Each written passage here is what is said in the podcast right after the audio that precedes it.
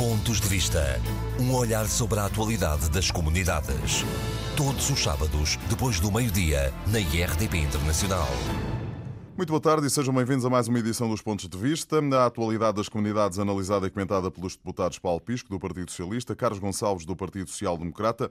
Hoje, por dificuldades de agenda, não vamos ter o habitual debate, que regressa na semana que vem.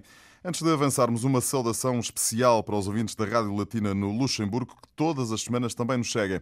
Tal como combinado na semana passada, vamos falar da situação na Venezuela, mas começamos pela ideia do governo em criar condições para o regresso dos portugueses que vivem e trabalham no estrangeiro.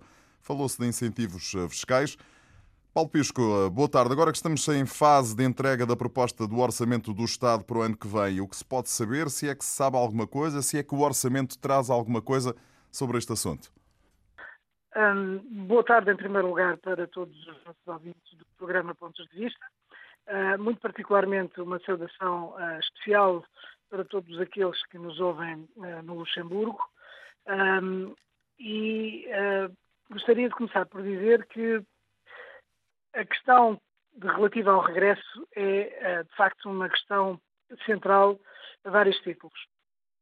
o Primeiro-Ministro anunciou eh, quando do Congresso eh, do Partido Socialista em Leiria, eh, que iriam ser adotadas medidas para apoio ao regresso no, dos portugueses residentes no estrangeiro. E depois, ao longo do tempo, essa ideia foi sendo divulgada de alguma maneira ou de outra. Mais recentemente foram também divulgadas as ideias relacionadas com particularmente a redução de 50% no IRS e também dos custos de instalação. E o Primeiro-Ministro tinha dito que o Orçamento de Estado teria como uma das eh, prioridades uh, também as questões relacionadas a um conjunto de medidas para o apoio ao regresso. Nós vamos ter, para já, que uh, esperar que o Orçamento de Estado possa ser entregue e analisado. O que vai acontecer na próxima segunda-feira, o Paulo Pisco não tem nenhuma informação adicional em relação a este não, assunto? Não, não tenho e eu acho que devemos esperar que o orçamento seja entregue e que as medidas possam uh, ser uh, devidamente verificadas. Porque aquilo que eu sei é que, uh, na sequência de todos estes anúncios que têm vindo a ser feitos, que tem havido dentro do governo uma discussão bastante alargada sobre quais as medidas que podem vir a ser implementadas para promover o regresso dos portugueses residentes no estrangeiro. Quer dizer, medidas que possam ser suficientemente atrativas de forma a que os portugueses se sintam motivados a regressar ao nosso país. Paulo Pisco, deixe-me só também... colocar-lhe esta questão. O Orçamento de Estado tem essas medidas? O Orçamento de Estado terá algumas dessas medidas, mas aquilo que eu ia dizer, e que eu acho que é importante que se perceba também, é que, eh, ao contrário do que em determinado momento dessa discussão surgiu na opinião pública, eh, não se tratam de algumas medidas isoladas. Trata-se de um conjunto de medidas, algumas delas que já existem, já estão em, uh, em execução e, muito particularmente, uh, algumas como aquela que existe com a Fundação AEP para o regresso de uma geração preparada, que já existe há algum tempo e que tem dado os seus frutos.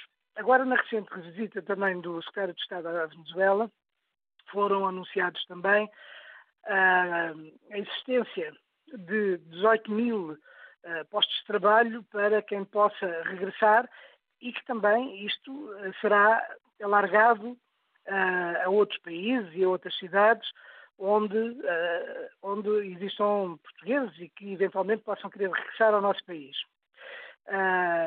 Há também algumas medidas que têm vindo a ser implementadas e com eh, a atitude do governo relativamente, por exemplo, aos empresários eh, da diáspora, que trazem muitas vezes não apenas as empresas, mas também trazem portugueses para trabalhar nessas empresas eh, e que têm dado também os seus resultados, designadamente através do Gabinete de Apoio ao Investidor da Diáspora. E, portanto, há um conjunto de, de medidas que já estão em curso e há outras que se anunciam que são da maior importância para que uh, os portugueses possam sentir motivação, uma verdadeira motivação para poder regressar ao nosso país, medidas de todo lado, de, todo, de, de, várias, de várias natureza, não apenas uh, na forma de programas, mas também de incentivos fiscais ou, ou questões de outro tipo.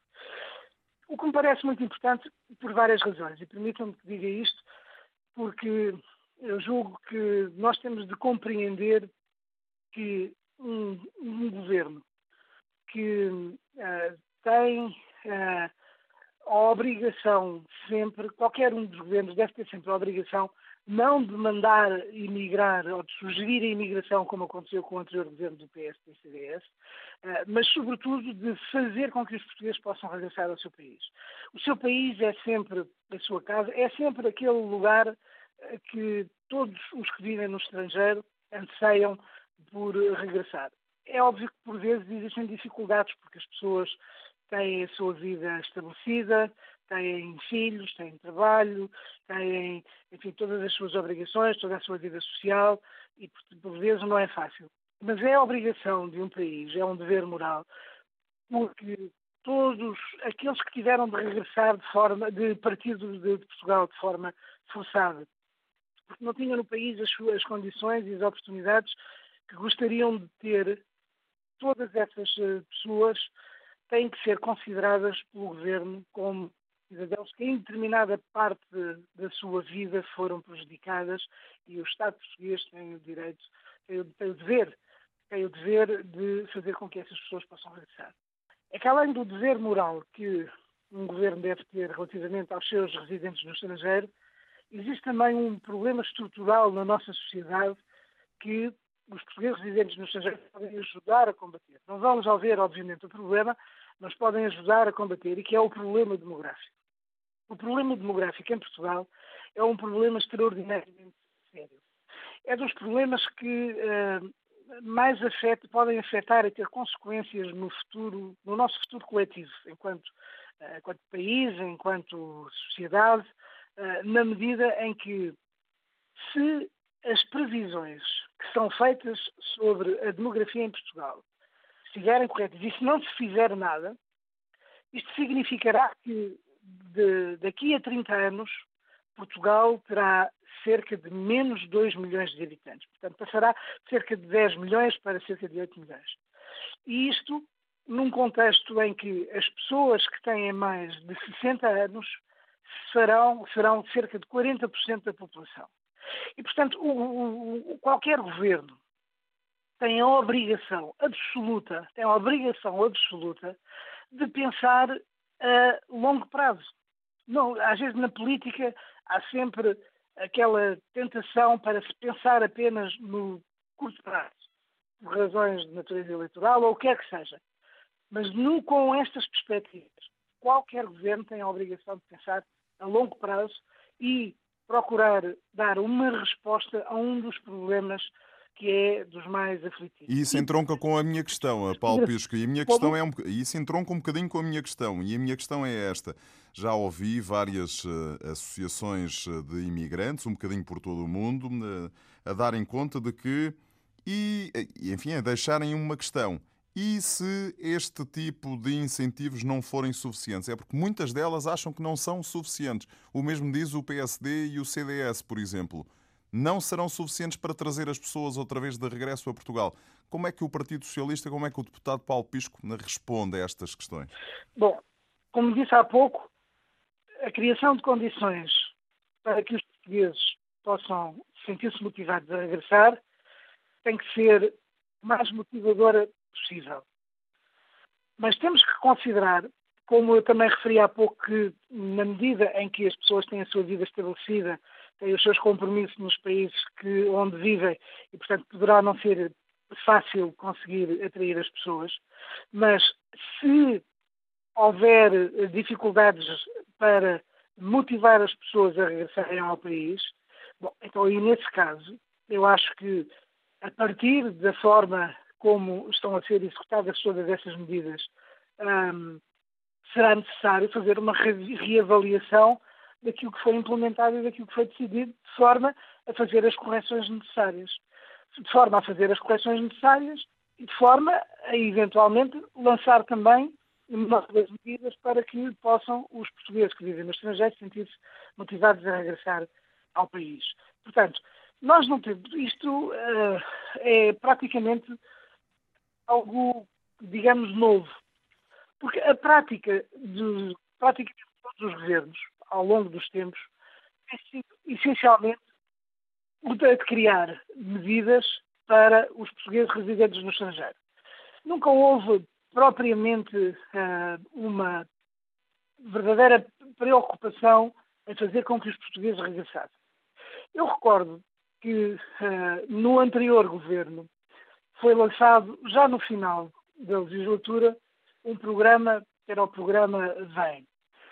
Mas esse programa era um programa com, que, aliás, não deu nenhum resultado prático, uh, e era um programa com, muito inconsistente. E eu explico porquê, e é preciso que nós tenhamos consciência disso. É que foi no plano estratégico para as migrações, que tinha, se não me falha a memória, cerca de 100 ou cento e poucas medidas para os, uh, essencialmente para os imigrantes, portanto, para os estrangeiros que procuram o nosso país. Eu julgo que isto também é de uma extraordinária importância que existam este tipo de programas. Uh, e depois, no final, foram incrustadas 10 medidas dirigidas aos portugueses residentes no estrangeiro, entre elas uh, um programa que acabou por ser o que ficou mais famoso, que era o programa Vem, e que ia beneficiar, uh, com projetos de empreendedorismo, cerca de uh, 20, 20, 20, 20 pessoas, ou 30 pessoas, no máximo 30 pessoas, uh, que pudessem fazer, que pudessem aderir a esse programa. Ora, isto, e as outras medidas eram medidas uh, completamente inócuas, como o apoio ao associativismo ou coisas relacionadas com a atividade consular, etc. Ora, eu julgo que nós temos que ter consciência que, num contexto em que tinham saído do país mais de 100 mil portugueses por ano, estar uh, a criar medidas em que a única coisa que se pode dali destacar é o facto de uh, irem ser beneficiados 20 ou 30 pessoas, eu julgo que isto só pode ser considerado uma coisa absolutamente ridícula e sem, nenhum, e sem, nenhum, e sem nenhuma consistência. Muito bem, Paulo, vamos, eh, vamos esperar pelo Orçamento de Estado então para percebermos exatamente eh, que enfim, programa é este ou que medidas são estas. Vamos avançar para o nosso segundo tema de hoje. A Venezuela, o secretário de Estado das Comunidades Portuguesas esteve naquele país da América do Sul nesta última semana, encontrou-se com a comunidade portuguesa. As coisas continuam muito complicadas, falta tudo, mas foi anunciada em Caracas a criação de uma linha de crédito de 50 milhões de euros para os portugueses e para os lusos descendentes que queiram investir em Portugal. Uh, no meio da crise, uh, anunciar esta linha de crédito não é pouco, Paulo? Desculpe, não ouvi agora, houve um corte na ligação. Estou eu a, dizer, a perguntar-lhe se, no meio do enorme mar de problemas em que vivem os portugueses e os luso-descendentes que vivem e trabalham na Venezuela, anunciar uma linha de crédito de 50 milhões de euros para quem queira investir em Portugal não é excluir a esmagadora maioria dos portugueses? Uh, não, não é a esmagadora maioria dos portugueses, porque essa não é a única medida. Essa é uma das medidas para os portugueses que são empresários na Venezuela. E eu recordo aqui que os portugueses uh, na Venezuela são detentores de uma boa parte de toda a distribuição alimentar uh, de pequenas e médias e grandes empresas no ramo da restauração, da hotelaria, eh, da distribuição alimentar, do comércio, etc.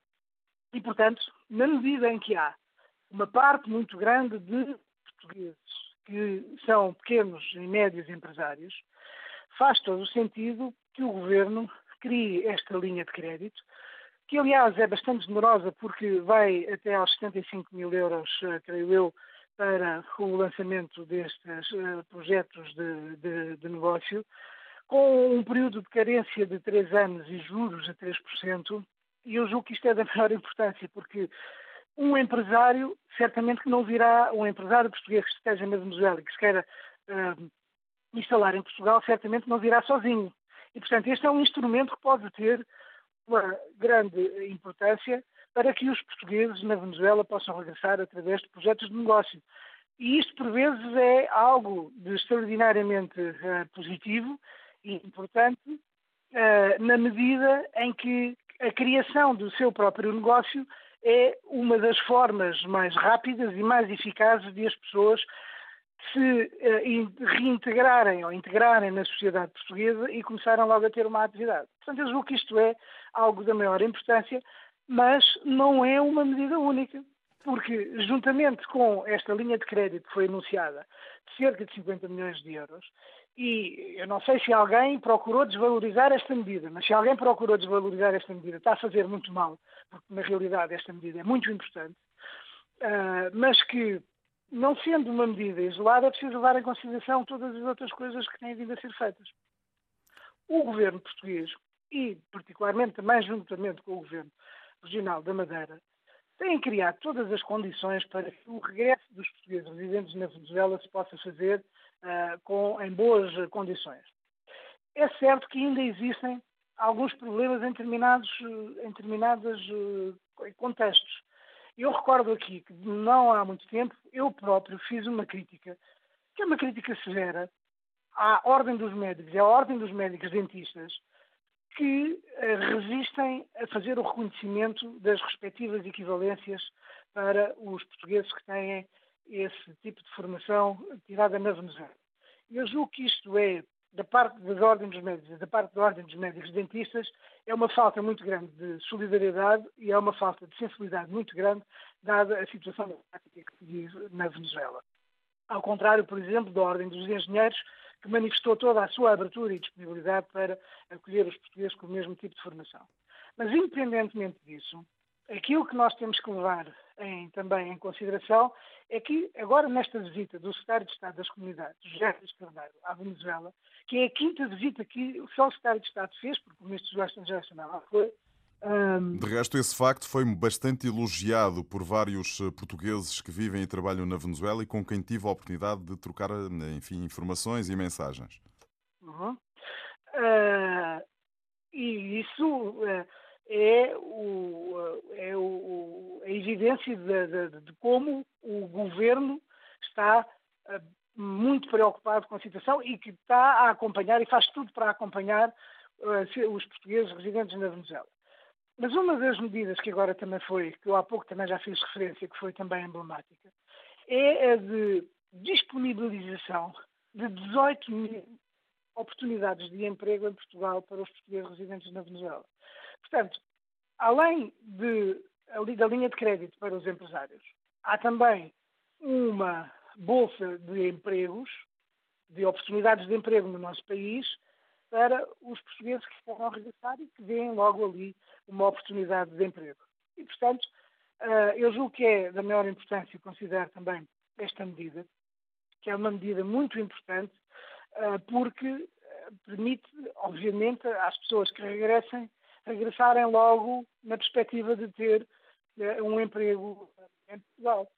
E, obviamente, isto será um incentivo grande a, qualquer pessoa queira regressar da Venezuela para Portugal, porque a situação de facto bateu de tal maneira no fundo, é de tal maneira insustentável que eh, certamente eh, não, há, não, não havendo para já, de momento, nenhuma perspectiva de melhoria da situação, portanto, havendo uma degradação uh, diária das circunstâncias económicas e sociais na Venezuela, obviamente que uma medida desta natureza é muito importante. Mas, além de, tudo, de todos estes aspectos que já referi, também importa dizer que o governo tem feito, uh, tem tomado decisões e tem tomado iniciativas que são da maior importância para os portugueses que estão na Venezuela e que ficam na Venezuela.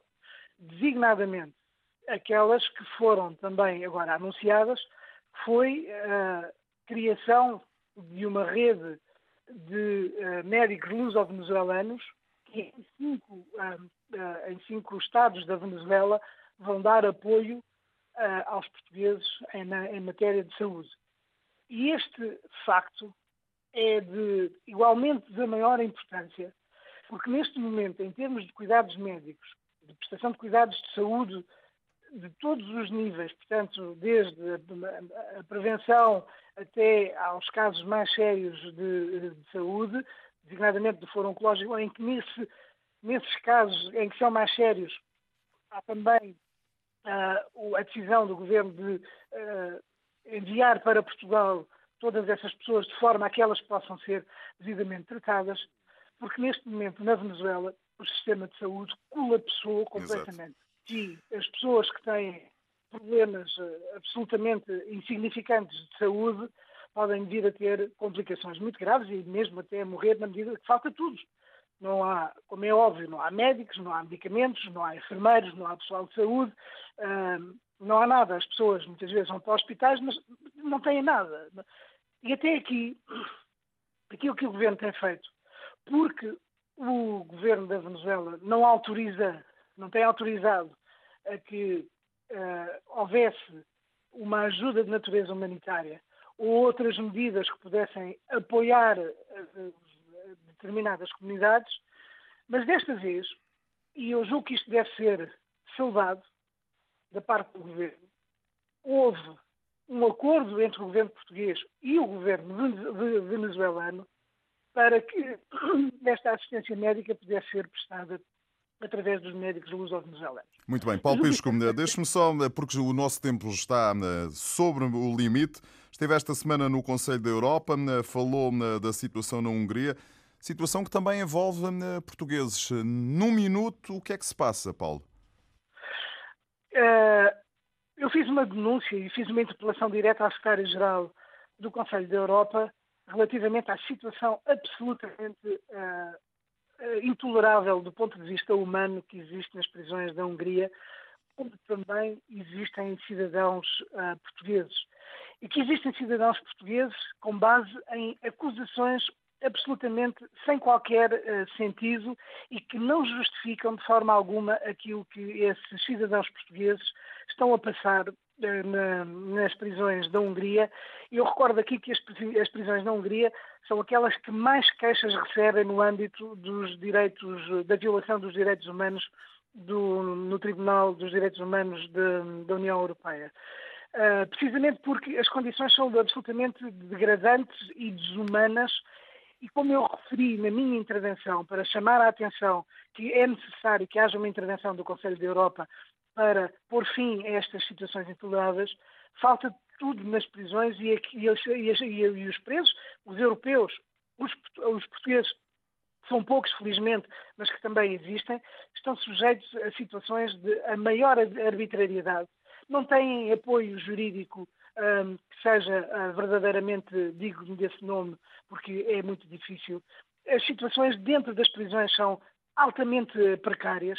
Há arbitrariedade e espancamentos uh, que, de forma absolutamente bárbara, são situações que uh, na Europa civilizada não deveriam uh, acontecer. E é preciso não, não esquecer, eh, Paulo Pisco, que a Hungria faz parte da União Europeia. Paulo, um abraço e até para a semana. Um abraço e até para a semana também. Carlos Gonçalves, muito boa tarde. Começamos esta nossa conversa de hoje pela situação na Venezuela. Fez uma intervenção no Conselho da Europa a alertar para a situação do país, também da comunidade portuguesa que lá vive e trabalha. Pergunta que lhe faço é qual foi a receptividade dos parlamentares europeus? Em primeiro lugar, permita-me que saúdo os ouvintes do programa Pontos de Vista, nesta segunda edição, digamos, da, da nova época parlamentar. E é verdade que eu aproveitei uma discussão de um relatório relativamente à radicalização dos migrantes, mas por isso era um relatório que tinha a ver com a Comissão das Migrações, e nós estamos a falar de um órgão que é o Conselho da Europa, que tem 48 países europeus, que é um órgão que tem como principal responsabilidade a questão do respeito dos direitos humanos, do Estado de Direito, ou seja, uma função que nos parece cada vez mais importante, até pelas dificuldades que o mundo, o nosso e outros mundos, neste momento estão a conhecer. E por isso aproveitei a minha intervenção, em que obviamente tive que fazer de algumas palavras sobre o relatório que estava a ser apresentado para chamar a atenção também de uma crise migratória que toca um país, muito particularmente a Venezuela, que está a ver sair, em três anos, saiu 1,6 milhões de pessoas, mas estes números são números oficiais, mas há números oficiosos, digamos, bem superiores a este. Os países vizinhos, neste caso o Brasil, o Peru, a Colômbia, estão a sentir grandes dificuldades na recepção a estes refugiados, digamos, que são pessoas que têm que sair da Venezuela em situação de dificuldade. E, portanto, tal e qual como nós fazemos para outros países europeus, parece-me importante que o Conselho da Europa, desde logo, manifestasse a sua solidariedade com o povo venezuelano, mas também, neste caso, a Comissão das Migrações atendesse a esta questão migratória na Venezuela, que, por sinal, também tem a ver com cerca de 2 milhões de europeus que ali vivem, e os números que nos chegam, muito particularmente de Espanha, já saíram bastante, algumas dezenas de milhares de, de europeus da Venezuela para os seus países de origem. E, portanto, todo este movimento não pode, como é evidente, ficar de fora das preocupações que são o Conselho da Europa. E, independentemente da minha intervenção, uh, por iniciativa dos deputados do PSC e depois uh, assinado por todos os deputados, foi também apresentada uma espécie de resolução assinada por um conjunto de parlamentares de diversos países, de todas as forças políticas representadas no Conselho da Europa, também elas a chamar a atenção para esta questão e a pedir à Europa, e neste caso também à União Europeia e ao próprio Conselho da Europa, de encontrar formas, primeiro, de permitir a ajuda humanitária, porque o governo venezuelano não quer interferências e não está a permitir a ajuda humanitária, e encontrar e soluções, até com apoios, para criar programas de apoio eventual ao regresso de alguns europeus a Portugal. Agora, a Portugal e outros países europeus. Mas há três questões que eu gostaria aqui de lembrar. A primeira, e que teve central naquilo que foi a minha intervenção, é que para apelar a um órgão como o Conselho da Europa, eu tive de dizer aquilo que me parece claro, se tiver em consideração tudo aquilo que me é dito por muitos portugueses que vivem na Venezuela. Não basta ler os jornais, é bom falar com as pessoas, sentir a sua dificuldade. E, em primeiro lugar, nós temos hoje na Venezuela um problema de direitos humanos. Temos na Venezuela um caso também, portanto, de democracia e temos um problema de Estado de Direito, para além de uma questão humanitária que está a revelar complicada. É preciso perceber, aos ouvintes que ouvem este programa, que na Venezuela há produtos de base, como a água, os medicamentos, que as pessoas não têm acesso, e a produtos alimentares, e serviços de base, como a saúde, por exemplo, que não estão a funcionar. E, portanto, a situação começa a ser, digamos, dramática.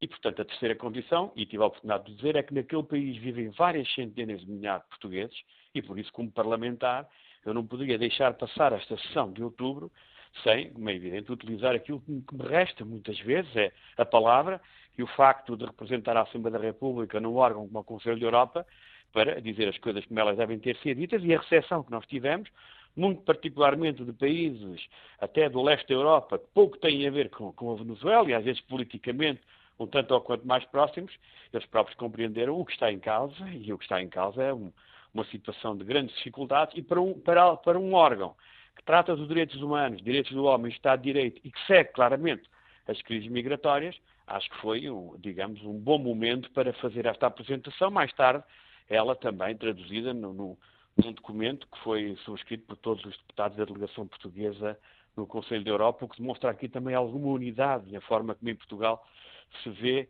a questão da Venezuela, à exceção de alguns partidos de Portugal de extrema-esquerda, que por vezes pensam mais na ideologia e pensam menos nas pessoas. Eu aprendi que a política resolver o problema das pessoas e, portanto, acho sempre que as pessoas estão acima do, dos partidos e dos ideais e aqui acho que nós temos que estar realmente preocupados é com as pessoas.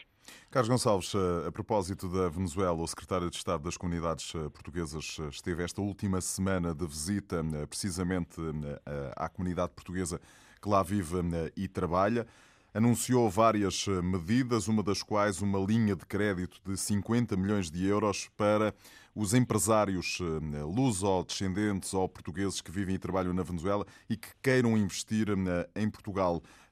Anunciou também, enfim, vários apoios à comunidade portuguesa quer, para, quer juntamente com o Governo Regional da Madeira, quer juntamente com o Governo Central. Foi uma visita, faz um balanço positivo desta visita do secretário de Estado a Caracas? Qualquer visita de um membro do Estado do governo português à Venezuela neste momento tem que ser sempre algo de visto como positivo.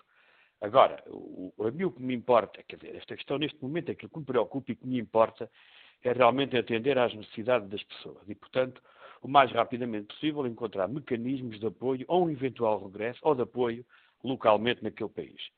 E eu acho que o governo português demorou muito a reagir. Repare, nós apresentámos em outubro ou novembro de 2017 um projeto de resolução sobre um programa de apoio de ajuda a estas comunidades e que foi chumbado na Assembleia da República em fevereiro. E o governo anunciou há cerca de 15 dias a criação de um, de um programa, portanto, perdemos aqui muitos meses e estes meses foram complicados para as pessoas, até por aquilo que eu disse muitas vezes neste programa, independentemente dos programas e dos apoios, é sentirem que alguém que o seu país de origem está claramente preocupado com esta situação. Também já foram prometidos 18 mil empregos, agora só, eu espero que tudo isso funcione, agora eh, eh, que tudo funcione e que seja de fácil, eh, de fácil o processo administrativo para eventualmente poder vir a beneficiar de todas essas, essas questões. E por isso o tal programa de apoio preparado, estruturado, com os municípios, com o conjunto de entidades em Portugal, com, os, com o reconhecimento de diplomas, sejam eles académicos, sejam eles profissionais, a questão da saúde, mas tudo isso devia ter sido trabalhado com o tempo. E eu acho que se perdeu aqui muito tempo. Mas neste momento, quer dizer, o, o que não se fez, não se fez, mas tem que se fazer algo, e neste momento o Estado português tem que estar muito presente nesta matéria para se perceber claramente quem lá está, que o Estado português está atrás, Portugal não se esquece, que Portugal tem eventualmente uma, uma ideia de que forma os poderá ajudar no caso do eventual regresso. Uh, uma das medidas que eu acho que foi talvez a mais, para mim, uh, mais importante até é a gratuidade dos, dos emolumentos consulares, porque nós já tínhamos dito que havia muita gente que neste momento não tem condições para pagar e, portanto, mesmo com a redução que tinha havido, não era a solução e as pessoas precisam de documentação, muito particularmente neste momento, e, portanto, o balanço é sempre positivo, tarde ou não, é, é positivo e, portanto, nós temos é que realmente ter qualquer coisa de preparado e de estruturado, estamos a falar de muitas pessoas. Nós, na terça-feira que vem, vamos ter o Ministro dos Negócios Estrangeiros à porta fechada na Comissão de Negócios Estrangeiros. É preciso que os ouvintes, do ponto de vista, percebam que há matérias relativamente a estas questões que não podem ser públicas. Eu próprio fui Estado de Estado, na altura da eleição do Sr. Chávez, temia-se, no caso da derrota do Sr. Chávez, uma convulsão muito grande no país e estava tudo preparado em termos de evacuação dos portugueses e tudo, e portanto eu sei, uh, uh, esta, esta, é uma matéria muito melindrosa e portanto tem que ser muito cuidada, isto mexe com interesses internacionais, com as relações bilaterais e portanto se o ministro lá terça-feira, certamente teremos mais informações para poder ajuizar da verdadeira realidade, mas quero crer que o Portugal não se vai esquecer desses portugueses. Até porque eu já em vários fóruns chamei a atenção para esta questão. Nós estamos a falar de 400 mil portugueses. Eu não quero acreditar que eles tenham que vir, porque eles são luso-venezuelanos e assim se assumem. Eles gostam da Venezuela, investiram na Venezuela, foram fundamentais na sociedade e na economia da Venezuela, são importantes para aquele país. E se não fossem importantes, nem sequer eram eh, tomados como bote expiatório, como tem sido feito nos últimos tempos. Mas, se estas pessoas um dia tiverem que emigrar para Portugal, que eu digo que é quase uma imigração para muitos deles, porque já nasceram na própria Venezuela, eu acho que não vale a pena ficar realmente muito preocupado, porque as comunidades imigradas é sempre assim, quando têm que regressar ao seu país em situação desta, desta natureza, situação grave, excepcional e obrigatória, terão certamente que ser apoiados no início para a integração, mas depois, eles, quando estiveram nos países que acolheram os seus familiares há muitos anos, foram sempre empreendedores, construíram as suas empresas, construíram os seus comércios e, portanto... De resto, basta olhar para a própria Portugal, história de Portugal, não é? Portugal, claramente eles próprios vão encontrar uma solução para eles e, através deles, talvez ajudar o país. Carlos Gonçalves, deixa-me mudar de tema. O Governo anunciou no Congresso do Partido Socialista, e não foi o Governo, foi o próprio líder do PS, António Costa, a ideia de tentar fazer com que muitos dos portugueses que estão a trabalhar e a viver no estrangeiro possam regressar a casa. Tanto quanto percebi, a ideia é encontrar enfim, um conjunto de mecanismos que leve esses portugueses a retornarem. Já percebeu a ideia? Estamos à espera do orçamento, da entrega da proposta do orçamento do Estado na Assembleia da República, o que vai acontecer no início da próxima semana. Falou-se numa redução de IRS, de custos de reinstalação. Uh, acredita que isto venha a ter resultados práticos ou foi só uma promessa vã do uh, Primeiro-Ministro como líder do Partido Socialista? Eu acho que a proposta apresentada pelo Primeiro-Ministro, até agora ninguém entendeu e eu, a partir desta quarta-feira que passou, até acho que o próprio Primeiro-Ministro não tem realmente conhecimento daquilo que propôs. Mas aquilo que é grave, e já há bocadinho fiz uma ligeira referência em relação à Venezuela, é criar expectativas que depois são defraudadas. Por isso, quando na Venezuela se propõe a criar 18 mil empregos, a linhas, linhas de crédito de um valor extraordinário, não, não, por amor de Deus, não vão defraudar as expectativas das pessoas. Defraudar as expectativas das pessoas é ter um momento de brilho, porque é uma medida positiva, mas depois na prática as pessoas não podem aceder a essas medidas. Portanto, criar expectativas, muito particularmente em comunidades imigradas, sobretudo a da Venezuela, parece-me realmente, não, é, não, não diria um erro político, até se pode traduzir naquele momento com algum sucesso, mas traduz claramente numa forma de estar na política que eu não me reconheço. O seu Primeiro-Ministro fez o anúncio no verão, mas começou logo mal, porque aparentemente para ele os imigrantes são aqueles que imigraram no tempo do governo PSD-CDS. Aqueles quatro anos, portanto, fixou o apoio àqueles quatro anos, o que demonstra que havia aqui uma habilidade política apenas para chamar a atenção que no tempo do Dr. Passos Coelho saíram muitas pessoas, na ordem dos 100 mil por ano, na média. Mas eu também recordo o Dr. António Costa, quando ele foi ministro do governo do engenheiro Sócrates, que aparentemente tudo corria bem, houve uma média de 80 mil a sair por ano. E, e, agora, o que é mais surpreendente é que o seu Primeiro-Ministro, ontem, ontem, no Parlamento Português, anunciou que a imigração começou a baixar em 2016, quando toda a gente sabe que ela começou a baixar em 2014, meteu os pés pelas mãos com os números, o que quer dizer quando apresentou a proposta, e como a proposta, e como o Paulo Sérgio referiu, tem que ter cabimento orçamental em sede de Orçamento de Estado, o seu Primeiro-Ministro demonstrou na Assembleia da República, há alguns dias antes da apresentação da proposta de orçamento na Assembleia da República, que nem sabe quantos estão. Portanto, eu não sei como é que é possível quantificar medidas para o orçamento quando, nem, quando o próprio Primeiro-Ministro, chefe do Governo, não sabe quantificar quantas pessoas estão. E isto é demonstrativo que foi claramente uma tentativa de criar aqui uma imagem positiva só para, eventualmente, cativar o apoio dos portugueses que residem no estrangeiro, já que estamos num período pré-eleitoral. Mas depois, o. Primeiro-Ministro esquece de questões fundamentais. Para além de ser os quatro anos, ou seja, os imigrantes que são imigrantes antes de 2011 e, e depois, a seguir a 2015, esses não têm direito a nada, que é uma coisa extraordinária. Nós sabemos que este governo convive mal com as comunidades portuguesas de âmbito tradicional, convive mesmo muito mal, e basta ver como foram distribuídos os apoios ao movimento associativo, mas não era preciso chegar claramente tão longe. Mas em relação aos imigrantes, só dar dois ou três exemplos. Nós temos muitos imigrantes que chegam à volta dos 60 anos, têm por formas antecipadas, vendem, digamos, o seu comércio ou a sua empresa e querem regressar a Portugal. Confrontam-se desde logo com um grande problema. E o primeiro problema é a saúde. Há muitos que não, acabam por não regressar definitivamente porque não confiam no Serviço Nacional de Saúde, que neste momento conhece uma situação, como nós sabemos todos, quem acompanha a vida em Portugal, que numa situação de grandes dificuldades, para não dizer em algumas áreas, caótica. E, portanto, enquanto o Sr. Primeiro-Ministro não der garantias que o Serviço Nacional de Saúde se aproxima da qualidade de outros que estes imigrantes conhecem, que certamente não vão emigrar e fazem aquilo que muitos fazem, nem aproveitam os benefícios fiscais que por vezes têm direito porque têm o problema da saúde. Mas aquilo que é mais inacreditável em tudo isto é que o Sr. Primeiro-Ministro fez aquela proposta, esquecendo-se do Estatuto não residente, que nasceu ainda no, no, no, no tempo do engenheiro José Sócrates como governo, mas aplicado já pelo Dr. Pedro Passos Coelho, que ao contrário do que ele próprio disse em campanha eleitoral há quatro anos, não se aplicava aos imigrantes, mas aplica-se aos imigrantes, até porque não podemos tratar diferenciação por nacionalidade. E, portanto, o, o, a legislação existente até era mais favorável àquilo que o seu Primeiro-Ministro, como é evidente, anunciou ou quis anunciar. E repare, depois destes dias todos que passaram, mais de um mês, mês e meio, nós não temos uma única ideia do que é a proposta. O próprio Paulo Sérgio, quando fez a pergunta, referiu-se àquilo que foi dito naquele dia. Não, não, andei à procura, devo-lhe devo confessar, tenhamos... Eh, ao Carlos Gonçalves, devo-lhe confessar que andei à procura para preparar eh, o programa e não encontrei, enfim, rigorosamente Agora, nada de substancial. E, e, aquilo que eu defendo, e portanto é uma matéria, é assim, eu, eu quando fui Estado de Estado, as comunidades portuguesas confrontei-me com um problema que era a, eh, a taxa dos rendimentos prediais, ou seja, os imigrantes têm apartamentos, arrendavam os apartamentos e na altura as finanças cobravam ah, logo, em termos de impostos, 25%. Eu consegui, na altura, convencer o ministro das Finanças da altura, do Bagão Félix, e conseguiu-se baixar de, 20, de 25 para 15. Havia muitos autarcas que pediam isto, sobretudo os territórios de baixa densidade, que necessitam claramente dos investimentos dos imigrantes. Portanto, o IMI, neste caso os rendimentos prediais, o IMI, a questão dos rendimentos prediais, são matérias onde poderemos realmente ajudar ao investimento, muito particularmente nas zonas do interior, nas zonas de baixa densidade. Entretanto, está a 28% outra vez, foi aumentado. Portanto, esse é um caminho. Outro caminho é o IMI.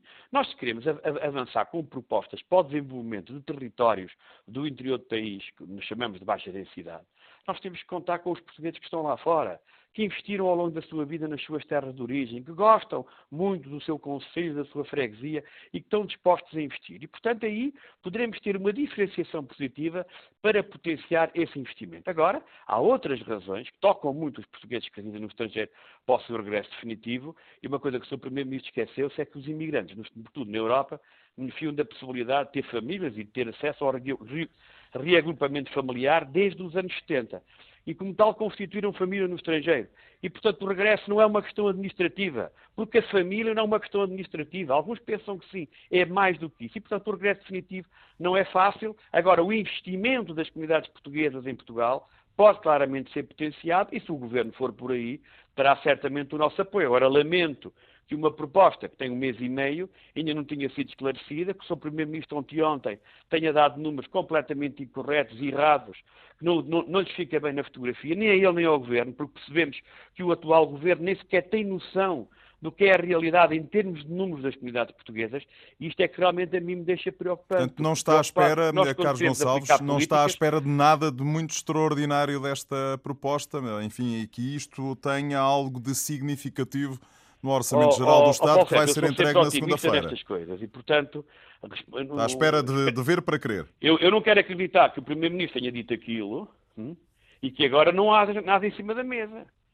Porque este governo, desde que está no poder, tem conseguido claramente tudo o que é corporações têm beneficiado. Repare, nas comunidades portuguesas, o único, o, o único setor que beneficiou, e eu até fui beneficiado quando não sou deputado, sou funcionário consular, foram os funcionários consulares.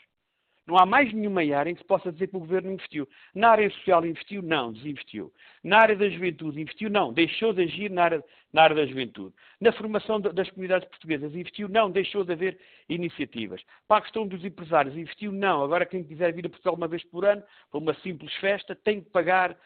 Ou seja, todas as iniciativas que havia ao longo de décadas nas comunidades portuguesas, para, para, para, para, o mundo empresarial, para a juventude empresarial, para a formação de dirigentes associativos, para, para, para a área social, que agora vê-se que a Venezuela é uma área fundamental, muito particularmente comunidades com envelhecimento muito profundo das nossas comunidades. Todas essas áreas deixaram claramente de existir na política do governo. Portanto, houve dinheiro para tudo, mas para as comunidades portuguesas aparentemente não houve, muito particularmente para os consulados, que estamos à espera. O Sr. Ministro disse que era muito acima de 100 os funcionários que seriam recrutados em 2018, até agora foram 21, portanto, para ser 101 ainda faltam 80, para ser superior a 100. Estamos aguardando, portanto, acho que é bom que o Governo apresente uma proposta, muito particularmente para o investimento das comunidades portuguesas, porque quanto ao regresso definitivo é não perceber o mundo global onde vivemos e não perceber a realidade das comunidades portuguesas, que têm as famílias repartidas entre dois países, para perceber que o regresso não é um ato administrativo, o regresso é algo de muito diferente. E quando se é imigrante, eu próprio, eh, quando for para a reforma, ou quando quiser que faça movimento a Portugal, tenho os meus filhos a viver em França, trabalham lá, a minha mulher, a minha mãe, vou viver em Portugal, vou viver em França. Isto é uma complicação para muita gente, certamente. O regresso definitivo nunca se fará para nenhum dos países, digamos, porque já partilhamos, como é evidente, uma vivência uh, dupla entre o país em que fomos viver, ou os nossos pais foram viver, e o país em que, em que hum, em que, em que nascemos, ou que a nossa família nasceu. E o que é interessante é que, relativamente aos que saíram nos últimos tempos, o seu Primeiro-Ministro, na passada quarta-feira no Parlamento, mostrou desconhecer o valor, o número dos que emigraram, e, portanto, assim sendo, nem sequer tem elementos para poder quantificar uma proposta orçamental, o que duvido que seja a melhor forma de preparar. Mas quero acreditar que as coisas, eventualmente, poderão correr bem e pode haver uma proposta que terá certamente, se for positiva para Portugal e muito particularmente para as comunidades portuguesas, terá o nosso aval. É só uma questão de, de aguardar pela proposta, mas vamos ver. Portanto, não lhe vou dizer que tenho grandes expectativas, tenho que ver, porque até aqui não tenho razão sequer para ter expectativas. Carlos Gonçalves, Paulo Pisco, muito obrigado. Os pontos de muito vista obrigado. regressam na próxima semana. Pontos de Vista. Um olhar sobre a atualidade das comunidades. Todos os sábados, depois do meio-dia, na IRTP Internacional.